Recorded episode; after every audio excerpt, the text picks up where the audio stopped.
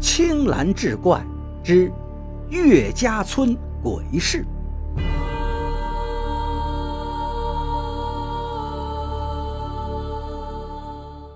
据传说，人活的就是这一口气的事儿。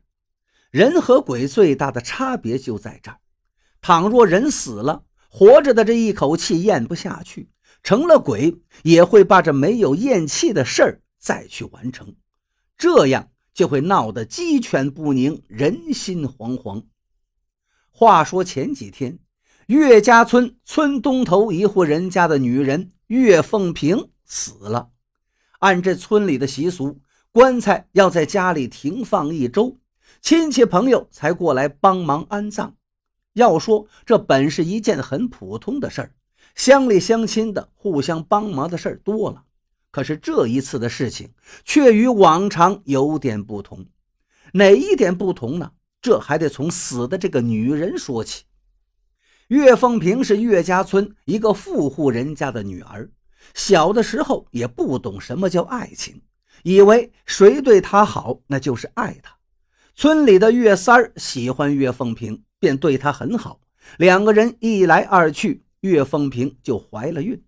事情眼看是遮不住了，可是岳凤萍的娘家嫌弃这岳三儿穷酸，死活不愿意。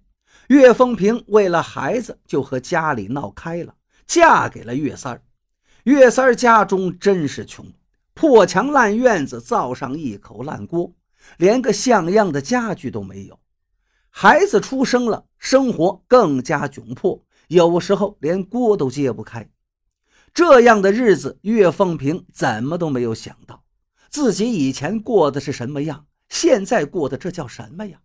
不过这岳三儿还算老实肯干，日子呢也只能是将就着过。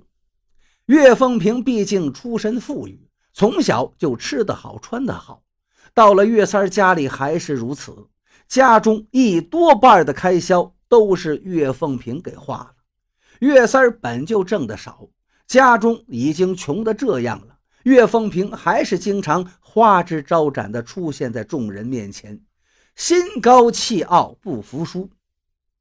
岳三看在眼里，也不敢多说，毕竟自己亏欠人家。一晃几十年过去了，随着改革开放，大家的生活都好了起来，岳凤萍也终于熬出了头。这几年。为养活三个孩子，他也是没少吃苦。眼看着生活富裕了，岳凤萍又跟以前一样，虽说已经四五十岁了，还是时常打扮得漂漂亮亮的。好景不长，一年后，岳凤萍得了癌症，病痛折磨了近半年。岳凤萍可是依旧咽不下这口气，他知道自己的好日子还没享受够啊。老天爷就要让他走了，他不甘心。又折磨了一个月，这岳凤萍已经是人不人鬼不鬼了。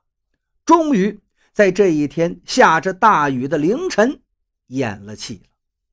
岳凤萍有三个孩子，快死的那一天，几个儿女轮流照看。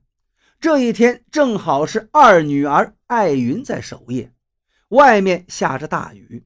由于是得病卧床，家中的门窗都是关着的。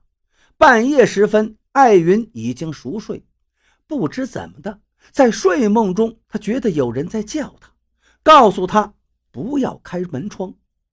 艾云醒过来之后，发现外边下着大雨，他突然起了个念头，想去看看大雨，估计把梦里的话就给忘了。艾云就走到窗户前，把窗帘拉开了一条缝，却见空中一道闪电下来，大风把窗户给吹开了，窗户甩进了屋里。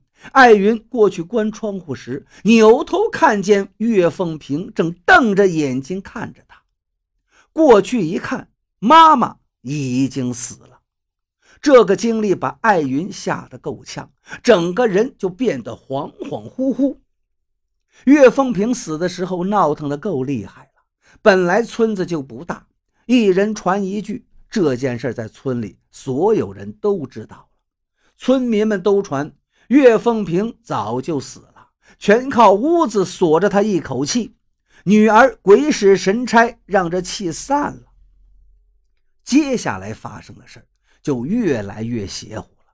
灵堂上，亲戚朋友们放好的贡品，刚才还在桌子上好好的摆放着，一转眼东西就被打翻了。这种东西谁敢去碰啊？人们一两回还能相信是谁不小心弄倒了，可是三番五次的，每个人心里都有话却不敢说。二女儿艾云一直都是精神恍惚，一会儿看见妈妈在这儿，一会儿看看在那儿。这岳凤平就好像一直在灵堂里。说来也奇怪，明明天气晴朗，进到灵堂里都会感觉一阵一阵的冷风吹来。